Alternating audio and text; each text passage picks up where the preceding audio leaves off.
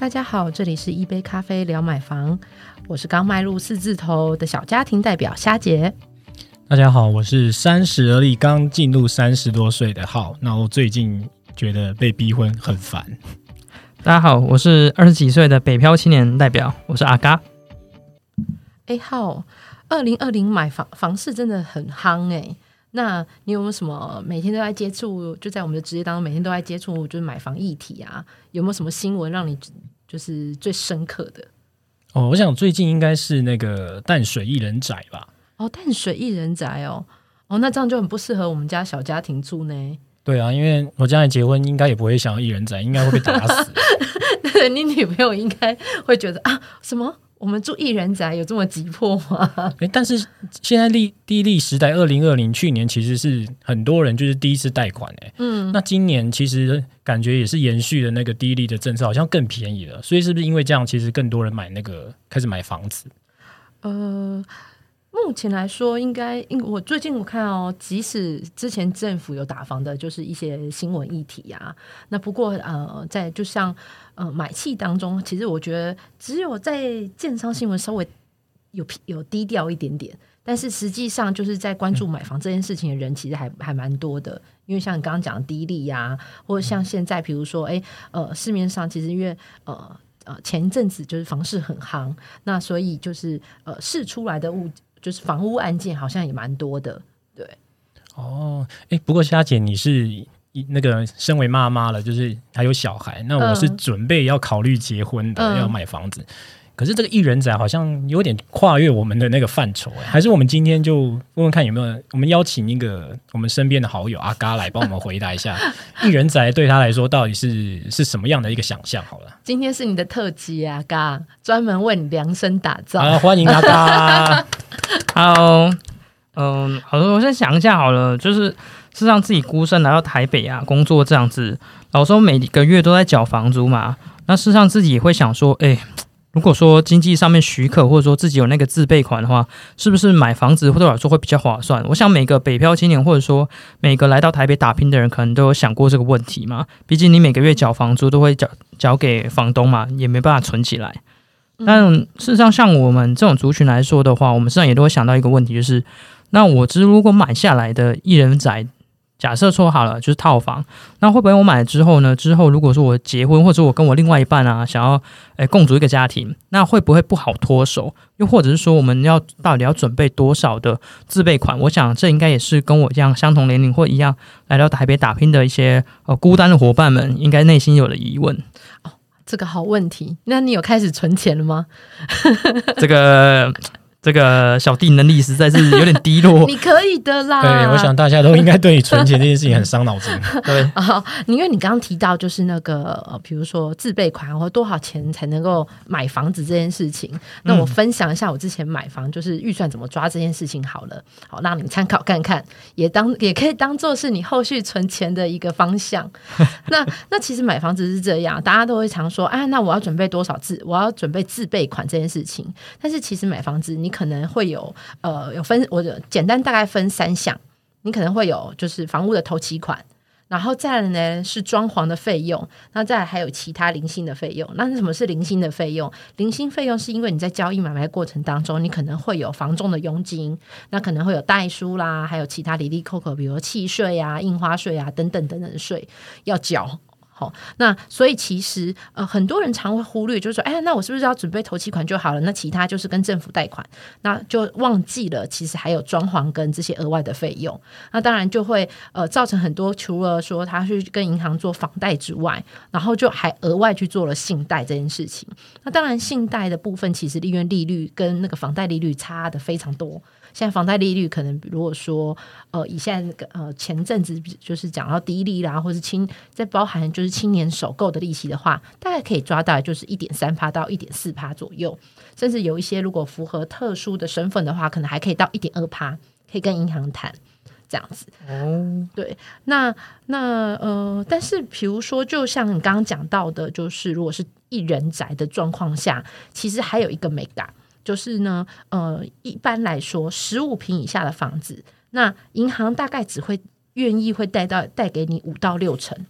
好，所以比如说，如果抓在五百万的好了，那五百万呃五百万又是十五平以下的套房，就是一呃一人宅嘛，自己住。好，那所以其实你大家这样算，考考你，这样五成到六成你要准备多少钱？如果是银行贷款五到六成。五到六成哦，嗯，快速算一下，心算，这样要五百万吗？还是六百万吗？没有啦，我说五百万的房子，所以你大概会需要准备到，就是你自己要准备到四到五成嘛，嗯，所以就是两百万到两百五十万左右，这是你必须要准备的自备款，也是蛮多的呢，嘿，蛮多的哟，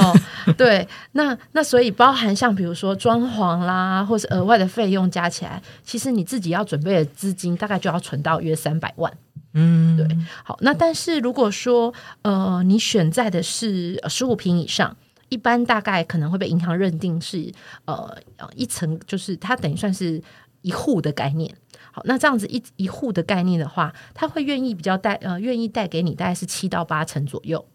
好，所以当然当然呃一户的概念，当然可能因为平数稍微大一点啦。好，所以当然可能总价就会稍微再来的高一些。好，比如说我们抓在一个比较好计算的八百万好了。好，那八百万的话，那你准备到三到四成的自备款，所以也大概是呃两百四十万到三百二十万左右。对，好，那如果是呃两百四十万的话，那你这样加一加，就是加上装潢啦，其实也大概是准备到三百万左右。哦，对，所以其实呃，当然。这这还要就是等于是说，那当然你你背着贷款的钱就不一样了啦。嗯，对，那那当然现在现在银行其实有非常多的就是呃还款的年限。好，如果像你阿嘎这么年轻，二十带个四十年了，没有四十年，现在最多三十年了。好 像像我这样迈入四十，我如果再加上个三十年，可能就七十岁了，所以我就不没办法选这种方案。不是要代代相传吗？一代还一代这样，银行可能会拒绝我。哦，所以虾姐，你的意思说，其实就是要切分成三块嘛，就是呃，先抓呃自备款，还有所谓的额外的费用，然后另外就是呃跟银行贷款的部分嘛。对。哦，哎，所以他这个这次的那个艺人仔的夯度啊，是不是就是因为它在淡水区，它相对它的房价是呃在双倍里面算是很便宜的？因为我做了一下功课，它的价格好像是。呃，平均一瓶大概是二十一万左右，二十一万起跳。嗯，然后如果对照到，其实呃，双北人最呃所谓双北的天龙国，可能板桥或者是永和，它的单瓶的价格是到呃一瓶大概四十七万，呃四十二万左右。嗯，所以其实它的差距很大，所以难怪是这么多人会去淡水买，也是因为它的单价这个影响的关系嘛。差很多啊，而且中永和常都是呃屋龄稍微高一点的房子。对，那不像其实像淡水现在就是刚好议题任，然后它其实呃之前的一些呃中等于算是捷运沿线也还有蛮多新的案子，所以乌林来说其实都还在还蛮年轻的，在呃如果是买新古屋的话，大概是五到十年左右，对，所以其实也还蛮蛮划算的啦，对，这样有没有给那个阿嘎有一些信心，可以准备存钱？买个一买一个，先买个一人宅，之后再用小屋换大屋啊！哎，不过说真的，如果说像双北这样的话，嗯，自备款来讲，如果假设像我这种，比如说呃，爸妈也不是很有钱这种话，没办法抖内我嘛，那等于说我要自己努力的白手起家这样干活的话，嗯，说真的，以双北来讲，可能对我来说还是或多或少有点负担嘛，嗯，对。那我想说，哎，除了双北以外啊，那是不是还有其他地方也会是呃，比如说像是？北漂青年啊，或者说其他来到台北打拼的一些族群的一些好的选项呢？嗯，像比如说公司同事好了，也有从比如说呃，就比如说呃桃园呐，那就是但就是往往外围啦，比如说在巴德啊，然后龟山啊，甚至比如说如果你哎你要搭高铁上班的话，那你也可以去青浦那边看。嗯，对，那或者是这是往南。那往北呢，你就可以在在可能就坐台铁，然后往基隆那个方向去。嗯，对。那不论是像比如呃之前的，比如说七堵八堵那边，其实也还是会有一些呃新的房子可以可以考量。对，那但是单价的部分的话，那就不论是比起淡水，或者是比起双北，其实都还要可以再来更低一些。那当然就是你看你是需要选择是呃看是以时间换金钱的考量，那因为毕竟那就是会有通勤时间算进去了。对，哎，那我有个疑问呢，就是刚刚有提到说，像我们自备款嘛，跟贷款的部分，嗯，那我想很多有的青年可能也跟我一样，就是因为之前也没有买过房子嘛，那小时候刚出生，你也是住在家里面，所以你对一些呃买房可能会有其他的一些支出啊，可能也不是那么的清楚。那我想好奇问一下，就是说，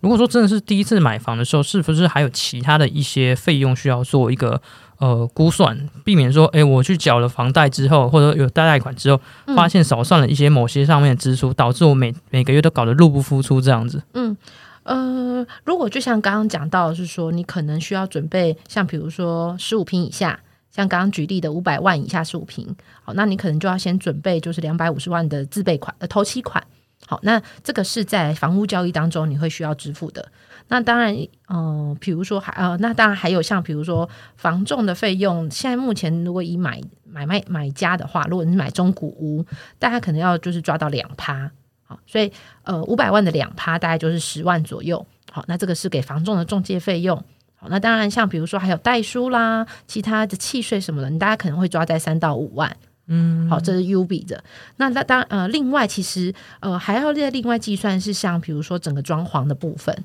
好，那当然因为呃单身住或是像预算稍呃稍微比较紧一点的话，你可能可以抓在二十万左右。好，那这是轻装潢的部分。对，好，那那就可以包含比如说室内油漆的粉刷啦，那比如说包含卫浴设备的一些更新，或者是呃琉璃台瓦斯炉这样子。那当然，这可能就会是比较以基本生活必需设施为主的考量。好，那再来再来，可能和还会有就是基本的家具。好，那家具家电大概可以出抓在十五万左右。好，如果你没有要强调要用那个高级实木的 床架啦，很贵呢，很贵啊。或者是你可能要什么呃想要什么豪华八十寸大电视，如果不需要这么高级的配备的话，好，那这样子大概基本的床架、床垫、衣橱、洗衣机、电视、冰箱等等，好，那当然你可以抓在十五万左右。对，好，那那这样差加起来差不多，其实就刚讲到的，就是。你可以抓在三十万左右就可以，呃，三百万啊，不是三十万，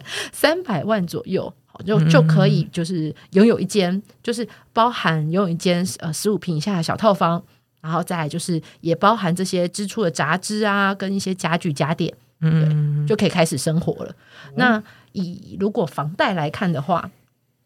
这样子的话，你的每个月的房贷也大概大概在一万一万三到一万四左右。所以就好比你现在租房子大概多少钱？我目前嘛，我目前在板桥租屋嘛，嗯，那我目前是住独立套房，嗯，一个月六千八。你租的好便宜哦，不含水电哦，不含水电，太惊人这价，这太惊人。等一下，我得说一下，这个是有跟房东砍过价，而且砍了两三次了吧，才到这个价位的。哦，哎，那真的是很佛心的房东哎，因为像比如说，谢谢房东，万中选一啊，阿嘎就是万中选一，难怪你离你现在离不开他，刚好可以存钱，趁现在。因为像比如说中永和的话，如果要住到套房，大概也是大概在一万二到一万三左右，嗯，差不多。所以其实就变成是说，如果有已经有存到自备款的话，那当然，与其把这呃就是交给房东的钱，那还不如拿去付银行贷款，那最后这个房子还是你的。对，就可以有做这样的安排跟考量。哎，如果说一个月啊，你的房租是一万块，一年就缴十二个月，等于十二万哎。嗯，对啊，这样也蛮多的哎。嗯，所以如果说而且你还有两个月的押金在房东那。对啊，如果一一年的话，这样十二万，实际上你就可以当做是你的装潢的一些费用的支出了。所以真的是差蛮多的。对，所以其实就像呃，之前帮朋友就是大家考虑，就是以他的租呃以他的租金啊，然后再考量他现在手边的存款。跟呃后续的房贷负负担，所以他就起就是被我游说的起心动念，也去就我就帮他在看中永和相关的房子这样子，对。因为像说真的，如果像最近这样啊这样子，刚刚像浩哥有提到现在低利的这种情况嘛，说真的，对我们这种北漂青年来说，一定都会很心动。原因在于是说，真的缴房租的时候，真的会一直在想，是说，哎，每个月都抖那给房东，啊，房东也不会把那个钱存起来之后，然后跟我讲说，哎，以后这个房子就是你的了的这种情节，只有在电影里面才会出现，对啊，所以。哎，都会幻想一下，说自己努力了这么久，是不是也可以在台北落地生根？你知道吗？你应该问房东有没有要收干儿子，可能比较。阿姨，我不想努力的。如果说你现在还需要有一个如果是单身，你还考虑说这样会结婚的话，那你现在没对象，还是说你也可以考虑往淡水走？因为我看这一次那个报道，其实也特别在琢磨，在讲说，其实买单去买淡淡水的那个一人仔的人，他的有他有四个族群啊，嗯，然后除其中最主力的族群是单身女性哦。不好意思，我是男生。对，所以所以其实你可以去那边，也许就是因为认识邻居吗？对对，认识邻居，脱单了。对，有机会在那边晋升为一个什么海景第一套房之类的。对，我想就要就是哎。刚搬进去啊，就要去隔壁就拜访一下，说哦，我是新我是新来的邻居，大家好，就可以知道哪一户是单身女性，有机会认识一下。对啊，说不说不定之后的那个故事情节就是阿嘎也买了一户，对，那他对面的邻居就是也是一个单身的妙龄女子这样，然后有机会就是构构成你，因为他的第二大类族群就是首购跟退休族群，嗯，对，所以其实也是有一定的可能就是。可能因为淡水它的那个单品的价格是相对于低的，那像呃，如果说像阿嘎现在的规划是说他有十二万一年有十二万的那个预期的那个房租的话，他转嫁到可能。买淡水会相对于买在中永和这样的压力会小很多，这样哦。因为像我们应该都会想到，就像我这样的青年，应该也都会想到说，就是来到台北工作的，跟自己居住地点的一些交通距离啊，上班到底方不方便？那刚刚呃，下集有提到就是桃园嘛，那近期刚好疫情的关系嘛，我们当然也会稍微想一下说，哎，现在这样子到底。桃园到底安不安全？我们会想一下，会或者说，哎，是不是桃园也有地方可以捡一下便宜？对，但是刚刚有提到说，哎，淡水的这个地方它价格相对比较便宜。那另外一个的就是刚刚有提到，就是像是它的捷运啊、轻轨啊这些，我觉得这个也都还蛮吸引人的。因为像我本身在高雄的时候，以前在学生实习的时候，就是都搭捷运跟公车在上下课，所以对我来说，这样的设施我觉得也是蛮方便的，而且。你看，我们我们公司在红线沿线，你如果住淡水的话，就一条一条捷运线直达。公司附近多方便呐！那你知道最吸引我是什么吗？是什么？刚刚浩哥讲说，在那边可以认识到新的女性。对，那赶快存钱了啦！我们期待有一天，就是你买到淡水，然后还脱单这样。各位听众朋友，如果你跟我一样是单身的话，这个一定要好好笔记一下，因为你平常上班的时候在公司，你可能都只会认识一些固定的人，下班之后你可能还在当社畜，所以这样的情况，我觉得是还蛮可以让你去好好考虑一下的。阿嘎都心动了，大家也都一起心动起来吧。哎，对，阿嘎，你现在开始呃准备存钱啊？那你现在有预期说大概希望是多久可以存到那个投期款的部分吗？这个真的不好讲哎。但如果说像是淡水的话，我觉得它算是一个比较好、比较容易达成。像我这种，比方说爸妈不会去赞助你的啊，那我觉得像淡水的话，可能是像我这种白手起家的青年，可能会比较能够负担得起的。那我觉得。暂时不去做设限吧，因为你看最近台股涨成这样，虽然说最近又在跌了，你一定会想说，哎，要拼一把，对不对？所以这个东西也很难说。如果说被我压对，说不定我明年就可以了嘞。说不定一夕致富啊，说不定预测说每天都 all in 这样。前前阵子才有一篇说，呃，把头期款全部 all in 去买台积电，就买在高点有没有？然后后来只能认赔出清有没有？然后被太太发现这样。所以所以其实大家在买房或者是投资前，还是要再思考一下。真的，哎，那虾姐问一下那个。假设啊，因为你刚才说其实要切分成三大块嘛，对，那我们要怎么样有一个 SOP 流程可以去估算说它的呃投期款怎么准备是对的，或者是说还是要先查房价再去准备投期款呢？呃，主要应该是这样讲，呃，我当初在比如说推荐我朋友，刚刚讲到说我帮最近帮朋友买一间。帮他陪他看了一间套房，然后就完成呃交易的这个部分。首先，其实呃，当然他要先盘点他所有的资，就是资产的部分，包含比如说他之前有没有买了基金啦，或是买了那些什么六年期的那些保险，哦，那到是否都到期了？到期了没？那再来，其实呃，因为他本来其实呃想要。买大一点的房子，那不过买大一点的房子，在在在整个包含呃，就是头期啦，或是银行贷款算下来，其实后来就会发现说，哎，虽然你刚刚看到，那我们都是准备三百万，对不对？好，那那就可以有，比如说十五平以下套房的选择，也有八百万的，比如说带大平以下的选择。嗯，可是就这个部分呢，可是他后续就没有算到，是说，哎，其实房贷其实就差了。每个月所要缴的房贷就就有差，嗯，好，那一个房贷可能可以压在就是一万二到一万三左右，另一个就是买八百万比较稍微大一点的平数的部分，那可能就要抓在两万元。好，那当然我那时候我是建议他说，其实呃会建议大家先评估自身的财力，那再来就是房贷的部分会建议还是在自己薪资三分之一，至最好是三分之一以下。好，那这才是你选择总价比较好的，就是呃试算过后选择好总价的范围，也不会失去生活品质。对，也不会失去生活品质或压力太大这样子。好，那那再来，其实刚刚那样子，一般对一般的，比如说以单身宅啊，或者是一个人先住的部分来讲，其实先拥有大概两百万到三百万，其实就就可以有足够好的选择了。是，还就不包包含刚刚，比如说套房可能是两百五十万的头期款。啊，其他零零星的费用，那刚刚像刚刚讲的八百万的，比如说平数再大一点的，十六平以上的，一可能一加一房或是两房的格局，其实也都是可以可以做选择。那只不过是在房呃后续每月缴房贷的部分，其实就会有所差异，这样子，好，那总结一下我们今天的分享哦。那其实呃，买房的话呢，应该要先切分三大的那个费用。那其实一般来说呢，银行贷款大概会呃，大概会给你大概七到八成的左右。那目前因为低利率的状态，那这其实银行也很鼓励大家那个贷款购物，所以基本上呢，自备款呢可以抓在你房屋总价的大概是呃三成左右。那这三成当中，可能也包括一些延伸费用。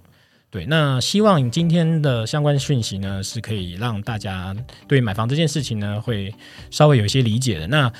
如果还有一些其他的问题呢，也欢迎呢留言给我们，那或者是在乐屋网那粉丝团相关，也可以去做一些留言互动。那呃，喜欢我们的话呢，也请五星推荐，然后按报我们这样子，然后也可以分享给你的朋友哦。那我们就下期再见啦，拜拜，拜拜。